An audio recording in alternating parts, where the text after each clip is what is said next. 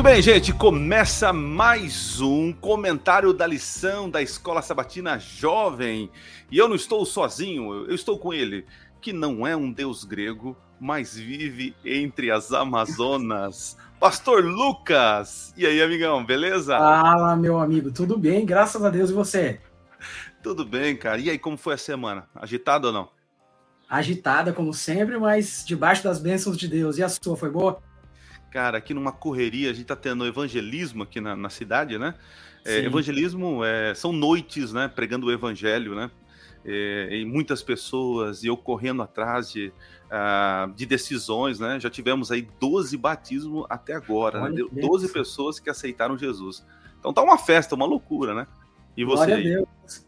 Que benção. Aqui também estamos na correria de sempre, aquela loucura de sempre. No 220, mais guiados de Jesus pelo Espírito Santo, né? Beleza. Gente, para você que está nos assistindo, nos ouvindo, né? Esse é um, mais um comentário da lição jovem. Tem muitos comentários aí na internet, então nós decidimos aqui fazer uma parceria e colocar mais um comentário da lição. Exatamente. A gente entende que a gente tem que bombardear a internet de coisas boas, né? Então fique com a gente aí, compartilhe para o teu amigo, Uh, que de repente não estuda muita lição e quer se animar para estudar a lição, nós estamos aqui para ajudar uh, nesse, nesse estudo diário da lição, né? Apesar que é um vídeo só por semana, né? Então segue aí o Lucas, segue o Lucas aqui lá no Instagram, olha, sempre é o Instagram, né? Segue o Adriano aqui também no Instagram. E se você está assistindo aqui no canal Minuto Profético, já se inscreve, né? Ative o sininho para toda semana você receber o nosso comentário, mais um comentário da lição jovem. Pastor Lucas, Exatamente. pede de Deus, bora lá para o estudo. Bora, vamos orar então, feche seus olhos aí, vamos falar com Deus. Querido Pai, muito obrigado por estarmos aqui mais uma vez para revisarmos, estudarmos a lição da Escola Sabatina, e nós queremos pedir que o Espírito Santo esteja conduzindo esse estudo, nos ajudando a entendermos aquilo que o Senhor falou e que a gente consiga também colocar em prática na nossa vida. Em nome de Jesus, amém. Muito bem, eu, eu, eu vou ler aqui o texto base, né? O texto é Gênesis capítulo 2 inteirinho, né? Então eu separei apenas um verso que, bem dizer, fala tudo, é, é, é, o ponto, é o cerne aqui da nossa, da nossa lição, né? É o verso 7, diz assim, ó, Então formou o Senhor Deus ao homem do pó da terra, e lhe soprou nas narinas o fôlego de vida. E o homem passou a ser alma vivente. Isso é na versão revista e atualizada. E aí, então, eu fiz um pouquinho de esforço, né? Procurei em outras versões, né? Então, no finalzinho aqui, é, e o homem passou a ser alma vivente. Na versão, na nova Almeida atualizada, né? Que é a versão mais nova da Sociedade Bíblica, diz assim: e o homem se tornou um ser vivente. E na NVT, que é uma excelente tradução que eu gosto muito, né? É, nova versão transformadora, diz assim: é e o homem se tornou ser vivo Pastorzão, faz diferença a, a, as palavrinhas para nós, sim ou não? Com certeza, né? Principalmente quando a gente vai olhar o texto bíblico e pensa naquilo que é influência cultural que nós temos nos nossos dias. Se a gente olha a alma como é o conceito popular aí, a gente pode entender de maneira equivocada, mas o texto ali traz uma indicação para nós de que aparentemente, a gente vai falar mais sobre isso durante a lição, a palavra alma está ligado a um ser vivo e não a uma entidade que em algum momento se separa do corpo e é. vai para o mundo das almas, ou seja o que for, né? É, não, não é um Gasparzinho, né? Não é um negócio flutuante, né? É, nós não somos um avatar, né? Esse conceito Exato. ocidental, né? É, tem até filmes aí, tanto desenhos, né? De que o corpo é apenas Sim. um boneco, né? Um, um avatar, um, um, recipiente do verdadeiro Adriano que está dentro de mim, né? E, mas no conceito bíblico, não. A gente viu que o ser humano é uma alma vivente. A gente não tem uma alma, nós somos uma alma vivente, né? E aí, eu, eu, olhando a tirinha da lição, eu vou sincero para você, eu demorei para entender. eu demorei é. para entender. E você entendeu, Lucas? Deixa eu já até jogar você aí, né? Eu tenho, tenho, uma, uma leve ideia aqui, né, da tirinha da lição. Não sei se o editor consegue colocar aí para os nossos amigos verem também a, a tirinha. Show. É, é um anjo de Deus segurando um, um demôniozinho, né? E, dizendo, e o demônio falando: me solta, deixa eu ali atormentar aquela ave vivente. E aí do lado tem uma pessoa, tipo, caminhando, assim, no, sei lá, se é numa uhum. areia, no deserto, o que que for. O que eu entendi da, da tiria, Adriano, não sei se foi essa a sua percepção também, é que até o demônio sabe que uma vivente é um ser vivo não uma entidade que se separa do corpo, né? Então o demônio está ali sendo segurado e fala: deixa eu tentar aquela alma vivente ali, se referindo ao ser humano, o ser vivo, né? Que de fato esse o entendimento bíblico acerca do que é a alma vivente, né? É, é, eu quero já aproveitar aqui, Lucas, agradecer o Pablo, né? O Pablo é nosso editor aí. Valeu, obrigado, viu? Pablo. É, é, ajuda muito a gente aí, porque economiza é, tempo aqui, ele nos ajudando. Então, quando eu olhei, aí eu fiquei pensando, né? O que é esse demônio aqui e tal? Aí eu falei, ah, aí deu, caiu, caiu a ficha, né? Não sei se vocês entendem a expressão cair a ficha, né? Demorou aqui, né? É, de que o diabo. É, é de tiozão, viu, Adriano? É de tiozão, né? É. Eu ia falar cartão, mas aí ia piorar mais. Caída,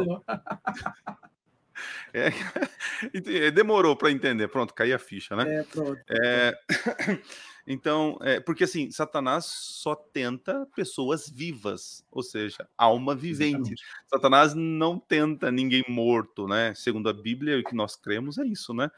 Então ele queria Exatamente. tentar alguém que está vivo, né? Então, falando é, de, de, importâncias da, das palavras, o, o, Lucas, eu vou dar um exemplo aqui, vamos ver se você é, embarca comigo aqui, né? É, essa semana, é, falando sobre é, que existem, a gente precisa compreender as diferenças dos significados da palavra, principalmente dentro da teologia, né? Eu estava estudando recentemente, Lucas, o texto de, de Jesus, quando Jesus transfigurou diante de Pedro, Tiago e João, né? E eu fiquei Sim. admirado uh, uh, com o, o, significado da palavra, né?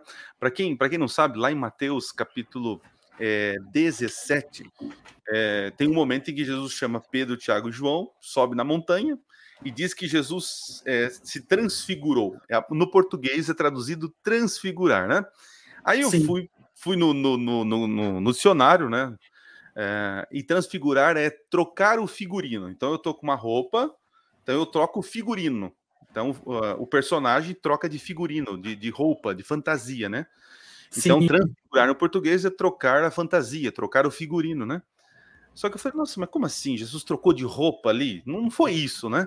Aí eu fui no original, cara. Olha só, no original, a palavra que está lá é metamorfose. Olha aí. Uau! E daquela explosão assim, uau! Né?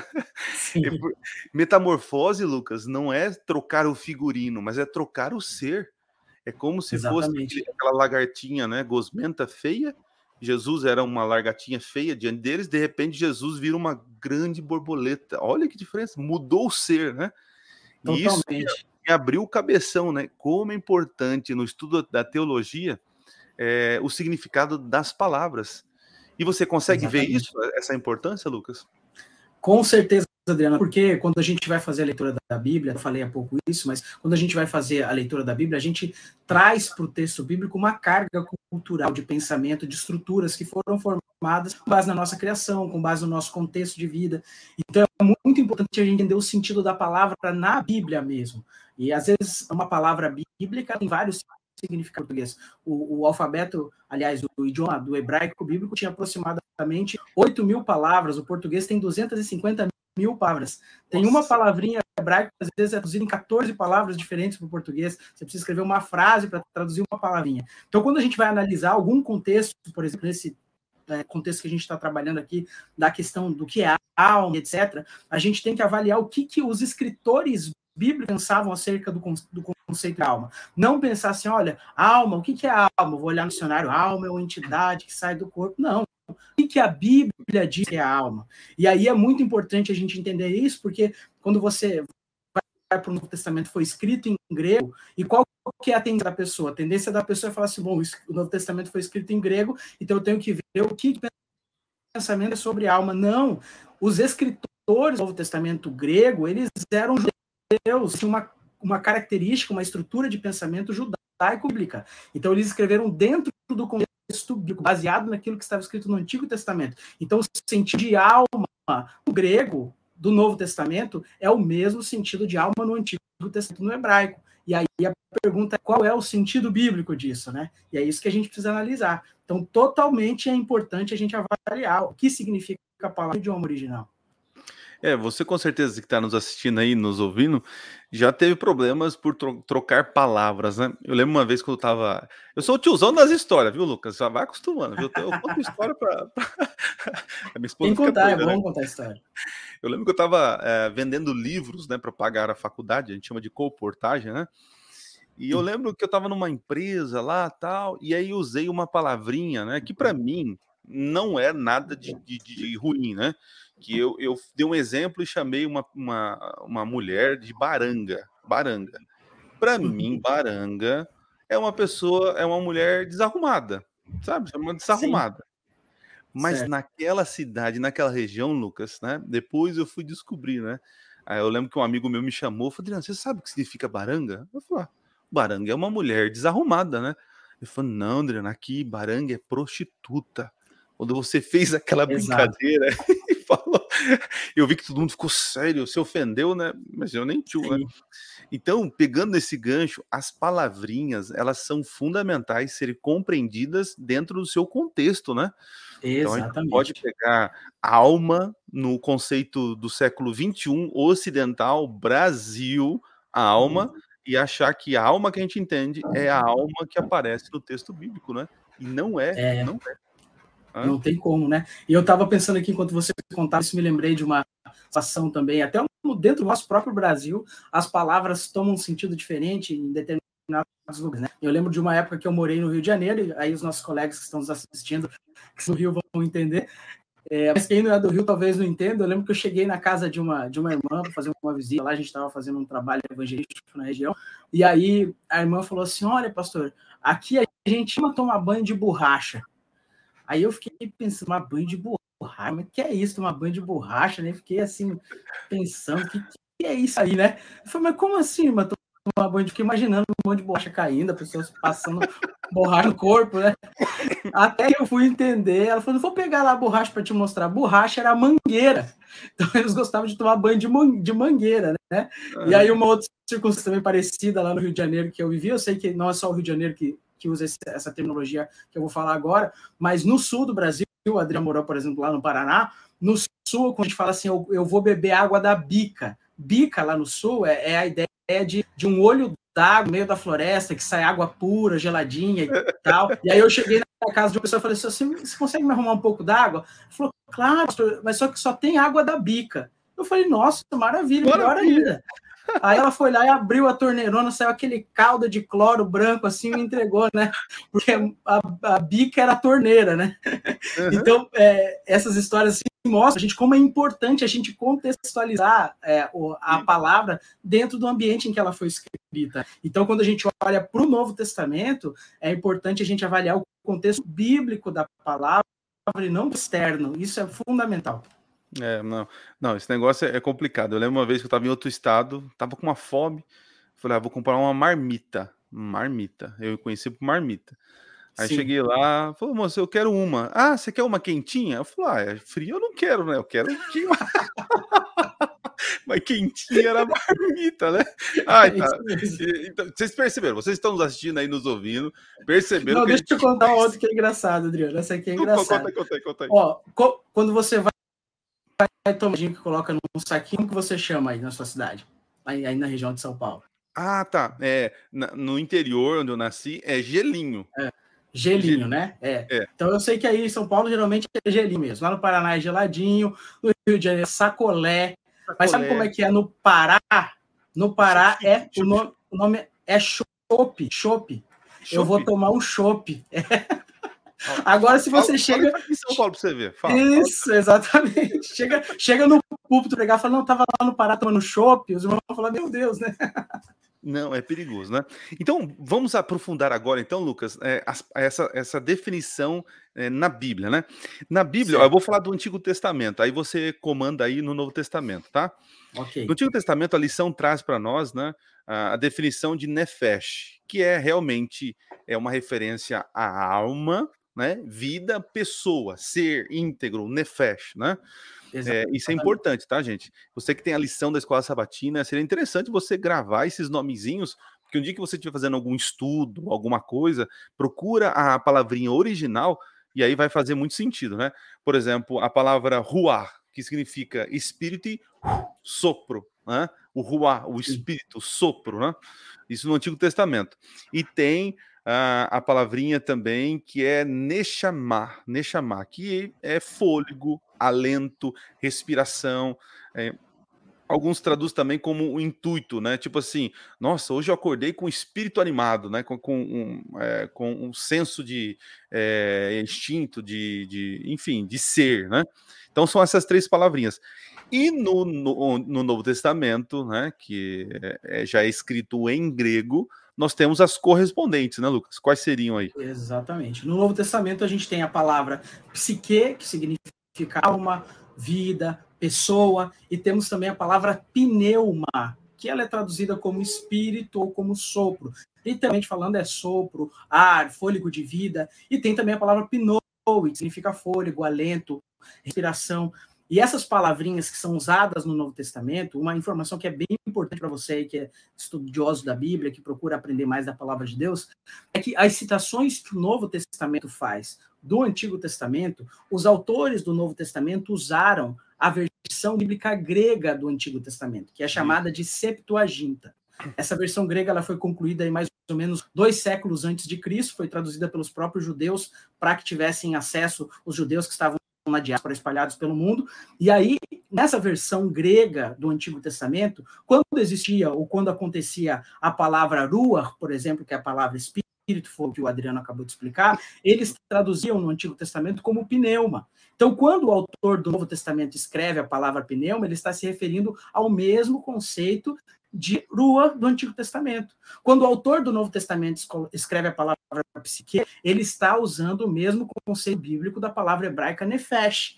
Então a gente nunca pode desconectar o Novo Testamento do Antigo Testamento, porque, como eu disse há pouco, o Novo Testamento foi escrito mas com o pensamento, com a estrutura de pensar bíblica, hebraica do Antigo Testamento. Então, o Novo Testamento não é uma separação, um rompimento com o Antigo, é uma continuidade de ensinamentos. Então, biblicamente falando, quando a gente olha para a palavra de Deus, a Bíblia não ensina de forma alguma que quando a pessoa morre, sai uma entidade de seu corpo. E tem uma, uma frasezinha aí na lição né, que fala Bíblia ou Platão. Né? O que, que aconteceu na época com Platão, na filosofia grega? Porque Platão foi aquele que disse que o corpo era mal, era matéria, né? A matéria era má, e a alma era que se desprendia do corpo e ia para uma fase de aperfeiçoamento e tal. E esse conceito não bíblico que hoje permeia a nossa sociedade está influenciando a leitura que as pessoas fazem da Bíblia, mas a gente não pode deixar que isso aconteça. Precisa fiéis àquilo que diz a palavra de Deus, e a Bíblia não ensina definitivamente uma entidade que saia do corpo, né? É. Então, aí eu peguei o Antigo Testamento, né? O, o versinho que eu li aqui no começo, né? Então, para ficar bem claro, ó. Então diz assim, ó, Gênesis capítulo 2, verso 7, né? Então formou o Senhor Deus o homem do pó da terra e lhe soprou. A palavra sopro aí é o ruar, né? Literalmente, é, Deus uh, soprou, né? Esse sopro é, é, o start da vida, é o, é o, é o, o, como posso dizer, é o impulso do motor, né? Como usando Exatamente. aí a questão é, grega, né? Então ele soprou, ruar, né? O, uh, nas narinas, o fôlego de vida, né? Aí o fôlego de vida aí é o Nechamar. Nechamar. Né? E aí é, ele passou, então, tornou-se um ser vivente. E aí é o Nefesh. Olha só, as três palavrinhas aqui, você percebe que é, é usada de forma individual separada, para ver que existe uma distinção, tá certo? Muito bem, Exatamente. avançando. Falando nessa distinção, aí a gente chega no Novo Testamento, o, o Lucas, e Paulo tem um verso lá em Tessalonicenses que ele, que ele é, meio que resume o que nós estamos falando, só que às vezes é mal compreendido, né? Então, olha só, vou ler o texto para vocês, ó. É, é, 1 Tessalonicenses, capítulo 5, 23, diz assim, ó. E agora, que o Deus da paz os torne santos em todos os aspectos, olha só, em todos os aspectos, né? Que o espírito, a alma e o corpo de vocês sejam mantidos irrepreensíveis até a volta do nosso Senhor Jesus Cristo. Alguns, Lucas, vão pegar esse texto e vão dizer, tá vendo? O ser humano é tripartidário, né? Ou dicotômico. Alguns vão querer também dividir apenas dividir em dois, né? Nós, Sim. adventistas, acreditamos que o ser humano ele é íntegro, né? Holístico, holístico inteiro, né? Exatamente. né? Só que esse inteiro, o íntegro, né, que não se divide, ele tem alguns aspectos, como Paulo falou. Nós, eu quero, amados, que vocês é, até a volta de Jesus se mantenham firmes e irrepreensíveis em todos os aspectos da vida, né? E aí ele coloca aqui, né? A questão da alma, do espírito do corpo. Então, é, Lucas, me corrija se eu estiver falando besteira aqui, né? Mas Paulo está dizendo assim: que a gente tem que ter é, uma mente saudável, irrepreensível, né? Nós temos que ter o corpo, manter o, o aspecto físico, o corpo também, cuidar do corpo e também cuidar da espiritualidade, porque o homem ele é íntegro, ele é inteiro.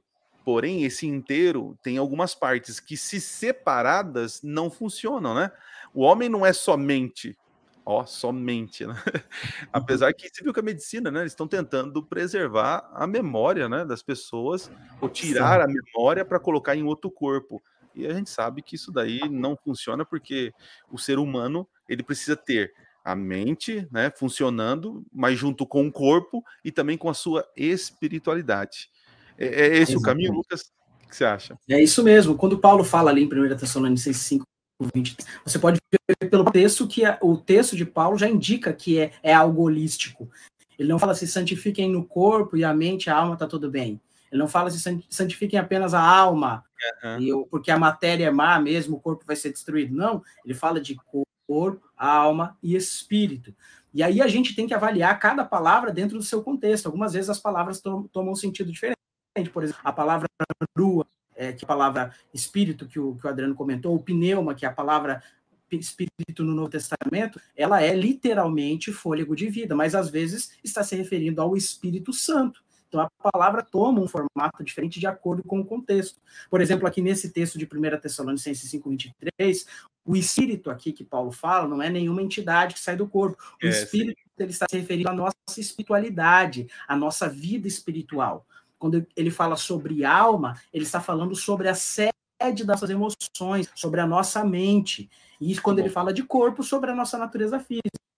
Então, eu tenho que me santificar, eu tenho que me santificar no meu corpo físico, tenho que cuidar do meu corpo, que é o templo do espírito, ter uma boa saúde, manter uma mente. Eu tenho que cuidar do funcionamento da minha mente, o que, que eu coloco aqui dentro, porque tudo vai afetar naquele outro ponto, que é a minha vida espiritual. Então, para quem é espiritual, todas as coisas são espirituais. Tudo que você faz vai te afetar espiritualmente. Então, quando Paulo fala aqui, Paulo não está sendo dicotomista, que é, é, há uma divisão de corpo e espírito, e nem tricotomista, de corpo, alma e espírito, como sendo entidades que se separam umas das outras. Ele está sendo holístico, dizendo que o ser humano tem que se desenvolver física, mental e espiritualmente, nas três áreas, igualmente, para que então é, continue no progresso, né, na, na no tornar-se cada dia mais semelhante a Jesus.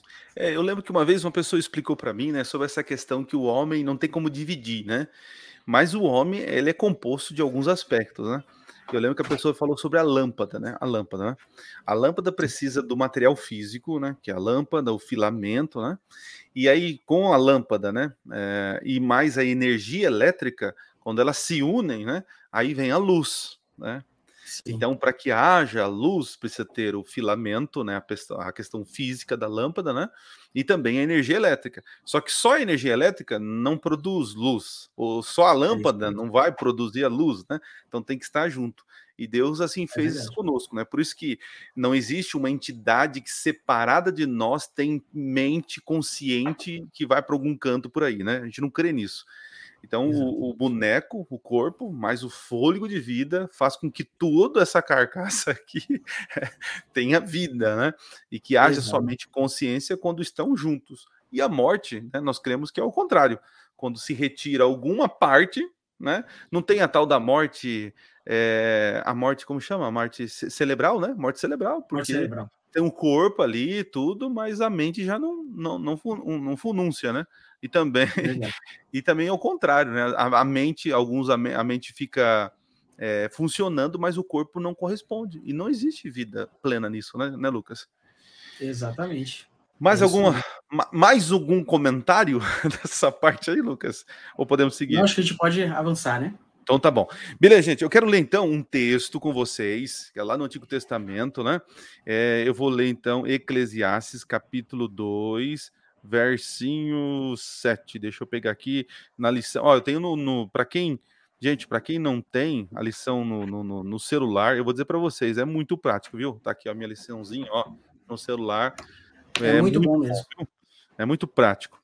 Por exemplo, aqui, ó, vou ler o texto aqui, é, Eclesiastes capítulo 12, verso 7, diz assim, ó, e o pó, falando sobre o corpo, né, porque nós fomos feitos do pó da terra, né, e o pó volte à terra como era, e o espírito, o fôlego, é, o início, o start, a energia, pode dizer assim, que funciona o, o bonequinho, né, volta para quem? Para Deus, porque de, é, ele é o autor da vida, ele é a fonte primária da vida, né, então, Exatamente. já nesse texto a gente percebe que uh, quando há morte, então o, o, pó volta à terra, ou seja, o corpo, né, vai para a terra, é sepultado, morre, né? E, o, e esse, esse start volta para Deus, que é Deus que deu a vida, Deus que dá a vida e Deus que, que tem a autoridade de tomá-la, né? Tem outro verso para você ler para nós e explicar, Lucas? Qual que você vai escolher aí? Eu vou ler aqui o texto de Ezequiel 18:4, que Opa. mostra que, biblicamente falando, não tem como a alma ser uma entidade separada. Na verdade, é o seguinte: Ezequiel 8,4 diz assim: ó, todos me pertencem, tanto o pai quanto, o filho me pertencem. A alma que pecar é morrerá. Então, na Bíblia, a alma não é imortal, a alma morre. E por que, que a alma morre? Porque a alma é a junção de dois elementos: fôlego de vida, a centelha de vida que Deus instaura no ser humano para que ele viva, e o corpo. E é isso que diz o texto base da nossa lição de hoje, né? Que a união desses dois elementos faz com que o homem seja uma alma vivente. Não que ele tenha uma alma, mas que ele seja uma vivente. É isso que faz de nós seres vivos, almas viventes. Quem peca, morre. Por isso, no momento que Deus tira o fôlego de vida, a pessoa expira e acabou tudo. É. O, a questão da imortalidade só está ligada a Deus, né? É, eu lembro, um, tem um texto bíblico né, que diz assim, né? Que é, Jesus fala que uns vão ressuscitar para a vida eterna e outros para a morte eterna, né? Aí eu lembro que um rapaz falou assim: tá vendo aqui, Adriano? Cê, cê, cê, tem uns que vão viver eternamente e tem uns que vão morrer eternamente, Adriano. Tá no texto aqui, né? Aí eu falei assim: é, mas amigão, olha só, entenda. É, o que é a vida? A vida não é nada mais do que um sentido, né? Quando eu estou vivo, eu sinto, eu me emociono, eu penso, eu raciocino. Então, para quem está vivo, é uma pessoa que sente e pensa, né? Então, a, a, Bíblia promete que quem vai ter vida, sentimento, razão, pensamento, é quem vai ganhar de Deus, os fiéis, vai ganhar a vida eterna, né? E o que é morte? Morte é a ausência disso, é, é a, é a ausência de sentimento, de raciocínio, né?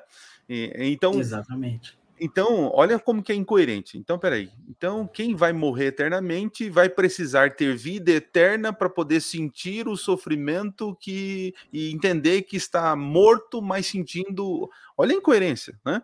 Porque quem vai ganhar vida eterna são os fiéis. Mas o que é essa morte é eterna? Aí eu lembro que eu falei, fiz uma comparação para ele, né? Quando nós somos ligados a Deus, que é eterno por sua natureza, né? E os fiéis vão estar na presença de Deus, então nós vamos viver eternamente, porque estamos ligados a Ele, né? Exatamente. Agora, a morte eterna é sair da presença da vida, né? De Deus. Então, é, essa morte eterna é uma morte de consequência que não haverá vida novamente. Ela, ela deixa de existir, porque ela está afastada daquilo que realmente dá vida, o Senhor Deus. Exatamente. É, é o aniquilamento completo, né, Adriano? Puxa vida. Então vamos lá, vamos, vamos descer a ladeira da nossa lição aqui, que ela, ela tem muitos pontos. Gente, essa lição aqui está recheada de coisas boas, tá? Então continue Sim, com a gente aí compartilha para o teu amigo aí, se inscreve no canal, tá? Porque essa lição aqui, você vai aprender muita coisa. Eu já estou aprendendo muita coisa com, com o Lucas aqui, viu? A gente vai trocando ideia e vai aprendendo. Ó, Vamos aprendemos juntos. isso. tem um texto de, de Paulo também, ele diz assim, ó, lá em 1 Coríntios, ele diz assim, ó, capítulo 15. Se a nossa esperança em Cristo vale apenas para esta vida, olha lá, somos os mais é, somos os mais dignos de pena em todo o mundo. Então, pelo que eu estou entendendo aqui, a lição diz que é, o nosso ganho e o nosso proveito, é, ou a nossa tristeza, é, equivale para este momento, né? Porque aqueles que não estão ligados em Cristo estão apenas ligados a esta vida, então nós somos miseráveis, porque é passageiro, né? Então, é, só tem uma vida para viver. Não é isso, Lucas? Eu entendi isso. Eu tenho uma vida para viver. E essa que nós estamos aqui. Claro que teremos agora uma outra vida, que é a vida eterna. Então, não podemos dizer que fora desta vida é, haverá uma imortalidade de uma morte eterna. Seria isso, cara? É, inclusive, esse texto aqui de Coríntios 15 está escrito dentro daquele da, da, ressurreição, né? E alguns cristãos na época estavam ensinando que não, Jesus não tinha ressuscitado e tal. E Paulo fala assim: então, se Jesus não ressuscitou, então a gente também não vai ressuscitar. E se a gente Pô. não vai ressuscitar, então nós somos os mais miseráveis de todos, porque a nossa esperança se resume só a essa vida aqui. Mas não é isso que a Bíblia ensina. A Bíblia ensina uma esperança de eternidade, só que não com base na minha morte e a minha alma saindo do corpo e indo para qualquer lugar que for, e sim com base na ressurreição. Um dia Deus nos trará a vida de volta. Mas quando vai ser esse dia? Quando a ressurreição na volta de Jesus. Até lá, quando a pessoa morre, acabou ela é morta na sepultura, aguardando o dia em que será despertada por Deus, ou para a ressurreição dos, ou para a ressurreição da condenação. E aí, isso é assunto para outro. Você pode acessar o canal do Adriano, que com certeza tem conteúdo sobre isso, para você entender melhor. Mas é basicamente isso. Então, a gente, a, a nossa esperança não se resume só a essa vida aqui. Quando nós morremos, aguardamos, mas um dia Deus irá nos ressuscitar para desfrutarmos da vida eterna. E aí, é dentro do contexto que você falou, né, Adriano? É, a vida a imortalidade bíblica está atrelada à aceitação de Cristo. Isso. Quem não aceita Cristo não vai ter eterno. Não existe alma imortal. A alma, o ser vivo, só permanecerá vivo pela eternidade por aceitar a Cristo e sendo ressuscitado por ele. É, é verdade, né? É, eu fico pensando, né? É uma doidura, né? É, pensar que alguém vai ficar vivo pelos séculos dos séculos, mas não é vivo, ele tá morto, ele tá sofrendo, ele tá sentindo dor, sabe? Eu, eu não consigo compreender. É, e, e, peraí, e falando só um eu, que eu eu gostei dessa sua palavra aí, né? Doidura, que é a mistura de doideira com loucura, né? é, você vai aprender algumas palavras novas comigo, viu? Muito bom, muito bom. Mas, é, seguindo o barco aqui, é, eu queria terminar aqui, né? É, falando ao coração de quem está nos assistindo que talvez não crê, né? Crê, não, peraí, peraí, peraí, não, não. Existe uma vida após, né? Porque eu já tive experiências e eu já escutei, né? Pessoas assim, não, mas eh, Adriano, eu vi é, um parente meu, né? Ele falou comigo, ele veio, eu senti o cheiro. Mas como assim, Adriano? Você está falando que não existe vida após a morte? Não, meu, meu pai fala comigo, eu ouço vozes, né? É, e para nós, assim, a, a, a, nós cristãos, nós não cremos que existe isso, né? como nós falamos semana passada, existe um enganador, né? Um enganador que vai fazer de tudo para separar você da, uh, da verdade, tirar você da verdade e colocar você no engano, né? Exatamente. Só que eu sei que também é duro, né, Lucas? Você chegar para uma pessoa e falar assim: não, isso aí que você viu, que você ouviu, não, não é seu parente morto, não, isso aí é o diabo te atentando, né? E isso pode é, chocar as pessoas, né?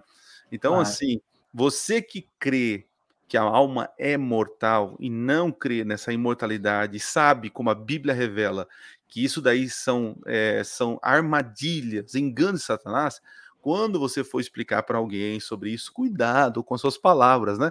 Senão você vai parecer um, Eu sei que dizer a verdade é importante, mas dizer o que é verdade, mas da maneira errada, se torna errado, tá? Então fale Exatamente. com carinho, fala, olha, ah, você teve essa experiência, porque a gente não pode negar a experiência da pessoa, né? Porque às vezes claro. a experiência foi boa. Imagina, ela, ela é muito apegada ao pai, de repente ela viu o pai, sentiu o cheiro, a voz do pai. Então, aquela experiência, a gente não pode chamar, ah, você é louco, não, é o diabo. Não, calma, né? Então, respeite a experiência das pessoas, mas diga assim: olha, então, é, segundo o que a Bíblia revela, é, não é possível ter acontecido isso, né? Pode ter acontecido, você não estou dizendo que não aconteceu, mas não é o normal. Isso tem outras coisas por trás disso, né? Sim. Então, com carinho, vai explicando para a pessoa, né? Não chega na voadora, né? Dizendo assim, ah, isso é coisa do demônio. Dois pés no peito, né? Isso, porque vai assustar a pessoa, né? E a pessoa ah. acaba até gerando, né, Lucas, um certo preconceito com, você, como se você fosse um, um crente chato. De, veja, é é, nós precisamos falar a verdade. Isso, isso é verdade mas existe a hora, o momento, né? E as palavras certas. Então, cuidado aí para você não ofender as pessoas, né? Então, Jesus, Sim. Jesus com certeza, ele diria a verdade, mas ele ia, é, como ele sempre faz, né? Mas como você pensa sobre isso? Como você entende? Como você interpreta? Jesus com certeza ia ouvir essa pessoa, dos sentimentos, valorizar a experiência e depois conduzir a pessoa para a verdade. E você, Lucas, como se sairia dessa? Como falar da mortalidade da alma para quem crê na imortalidade. É, inclusive, é, isso, dentro disso tudo que você falou, Adriano, o que eu acrescentaria é que é, algumas vezes, e isso é comprovado cientificamente, né, neurologicamente falando, a pessoa, quando ela perde um ente querido, ela pensa tanto nesse ente querido que à noite o cérebro produz sonhos. Então a gente não pode atrelar todos os tipos de coisas que a pessoa teve com a obra específica do Satanás em si, né? É, é claro é, que a gente sabe, tem certeza que existem manifestações espiritualistas, mas você também tem que entender que a gente sonha, né? Você nunca sonhou com uma pessoa, às vezes você viu a pessoa durante o dia, à noite você teve sonho. Isso acontece direto comigo, sonhar umas, umas coisas assim bem aleatórias. Por quê? Porque o nosso cérebro, durante a noite, está reorganizando as informações, as ideias e produz sonhos. Então tem isso também.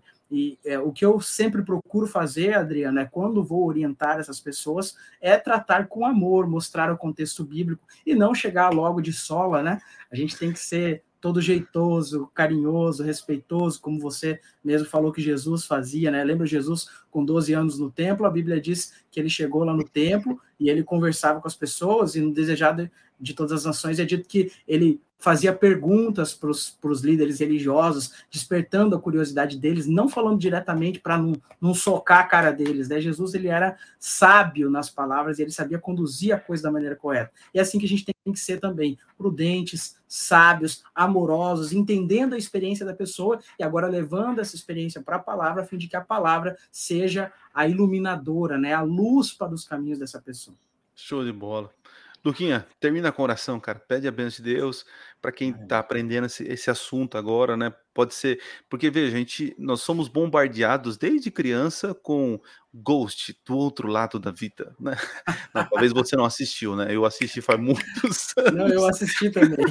Você assistiu eu também? Acho que, eu acho que a gente é mais ou menos da, da mesma ah, época. Dia, tá vendo? Só que agora Hollywood, né, impregnou na cabeça da molecada esse conceito Sim. de imortalidade, espiritismo, né? E não é o que a Bíblia apresenta, né? Então existe aí um conflito de valores e ideias. Então, para quem está aprendendo agora, realmente está em conflito e para quem já conhece, que possa realmente viver isso e pregar sobre esse assunto, né? Pede Exatamente. a bênção de Deus, Lucas, para nós, então. Vamos finalizar? orar, então. Querido Deus, muito obrigado, Senhor, por estarmos aqui, por termos aprendido um pouco mais a tua palavra, por entendermos a real necessidade de nós analisarmos cada palavra dentro do seu contexto bíblico para chegarmos às melhores compreensões e entendermos aquilo que o Senhor tem como vontade para nós. Obrigado, Senhor, porque aprendemos hoje que a imortalidade está atrelada à aceitação de Cristo, e nós queremos te agradecer porque o Senhor nos, revelou esse Cristo, e porque nós o aceitamos, nós teremos então direito à vida. Abençoe cada um dos nossos dos nossos telespectadores aqui, daqueles que têm assistido esse programa, que têm acompanhado, e nos ajude na nossa caminhada contigo. Em nome de Jesus. Amém. É isso. Lucas, mais algum comentário? Mais algum recado? tem um recadinho. Não esquece de curtir esse vídeo, compartilhar com seus amigos e siga-nos nas nossas redes sociais aí para você ter mais conteúdo da palavra. Show de bola. E eu quero agradecer a tua companhia. Nos vemos na próxima semana no mais um comentário da lição jovem. Valeu, Até gente. Um abraço. Valeu. Fui.